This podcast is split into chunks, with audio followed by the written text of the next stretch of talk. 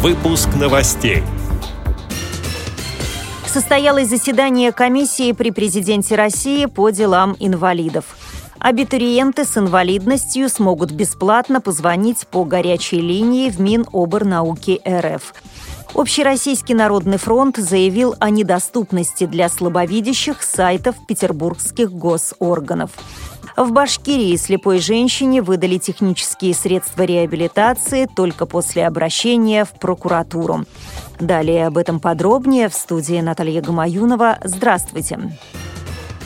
Президент Всероссийского общества слепых Александр Неумывакин принял участие в заседании комиссии при президенте Российской Федерации по делам инвалидов. Среди прочего, на встрече обсуждались вопросы формирования системы комплексной реабилитации детей-инвалидов на период до 2020 года, а также состав рабочей группы по проблемам социальной интеграции молодых людей с инвалидностью. Сформировать план развития системы поручено ряду министерств и пенсионному фонду России совместно с Росстатом и заинтересованными федеральными органами исполнительной власти, органами исполнительной власти субъектов РФ и всероссийскими общественными организациями инвалидов. Утвердить его необходимо до 15 марта 2016 года.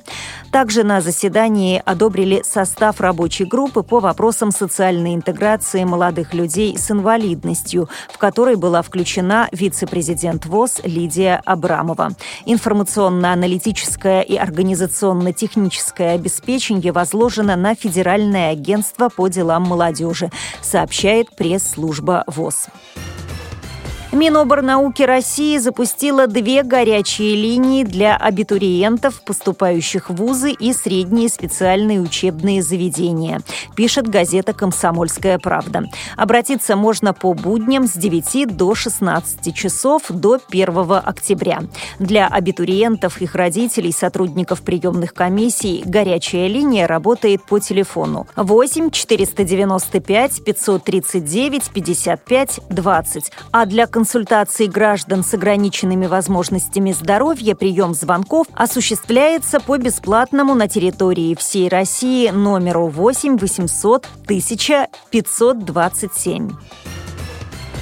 Эксперты регионального отделения Общероссийского народного фронта в Санкт-Петербурге провели мониторинг адаптации для слабовидящих сайтов органов власти. В результате проверки выяснилось, что информационные порталы администрации Василия Островского, Невского, Петродворцового, Фрунзенского районов, а также многие сайты исполнительных региональных органов власти не приспособлены для слабовидящих людей. Сопредседатель Петербургского регионального штаба ОНФ Татьяна Татьяна Суровцева подчеркнула.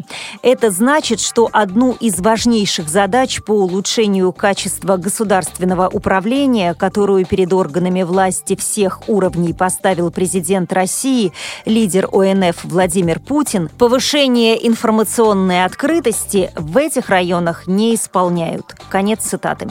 Она добавила, что представители Народного фронта озабочены и фактическим неисполнением президентского поручения об организации организации общедоступной среды для людей с ограниченными возможностями здоровья. Проведенный ОНФ мониторинг показал, что для инвалидов по зрению не адаптировано около половины всех сайтов петербургских органов исполнительной власти, а именно 16 комитетов администрации Санкт-Петербурга. Фронтовики изучили также 43 сайта местных администраций всех районов города. Из них только 10 оказались приспособлены для людей со слабым зрением. Представители ОНФ взяли на контроль ситуацию с адаптацией сайтов. Прокуратура Кировского района Уфы провела проверку по жалобе женщины-инвалида по зрению. По словам Уфимки, в январе она обратилась в региональное отделение Фонда социального страхования для бесплатного получения технических средств реабилитации, проигрывателя для чтения говорящих книг и трости. Однако вместо 15 дней процедура затянулась на 5 месяцев. Женщина обратилась за помощью в прокуратуру, та потребовала от руководителя фонда устранить указанные нарушения нарушение, что было быстро выполнено, сообщает сайт proufu.ru. С этими и другими новостями вы можете познакомиться на сайте Радио ВОЗ. Мы будем рады рассказать о событиях в вашем регионе. Пишите нам по адресу новости собака ру. Всего доброго и до встречи.